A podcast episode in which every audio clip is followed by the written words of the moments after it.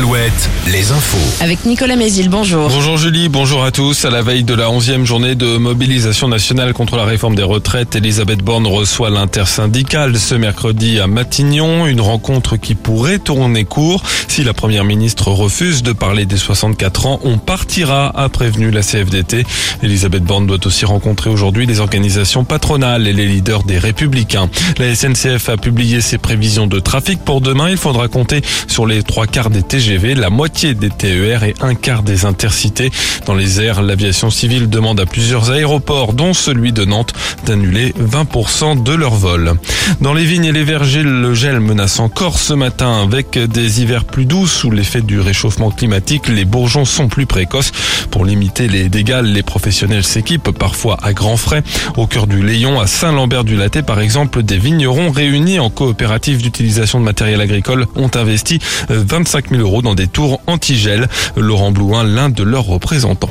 Aujourd'hui, nous sommes euh, une petite dizaine de viticulteurs à avoir investi dans quatre tours antigel. La tour antigel, c'est composé d'un mât qui fait 11 mètres de haut. Euh, en haut de ce mât, vous avez euh, des pales.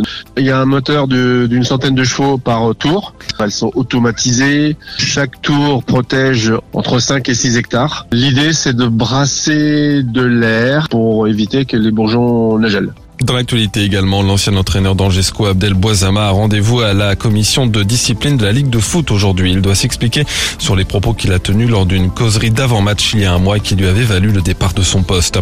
L'ex-président du club Saïd Chaban est lui en garde à vue depuis hier matin à Nanterre pour des soupçons de blanchiment d'argent en bande organisée. La police enquête sur des transactions financières douteuses effectuées dans le cadre de transferts de joueurs.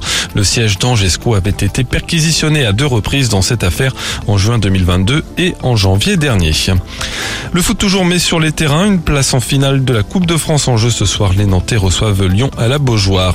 En basket, une victoire d'au moins 8 points. C'est l'objectif de Cholet ce soir pour s'offrir une finale européenne. Les Choletais affrontent les Estoniens de Calais en demi-finale retour de la Coupe d'Europe FIBA. Puis un résultat de National 1. Mauvaise opération en vue des playoffs pour Chaland battu par Boulogne-sur-Mer. Enfin la météo de plus en plus voilée au fil des heures. Je vous le disais des gelées ce matin.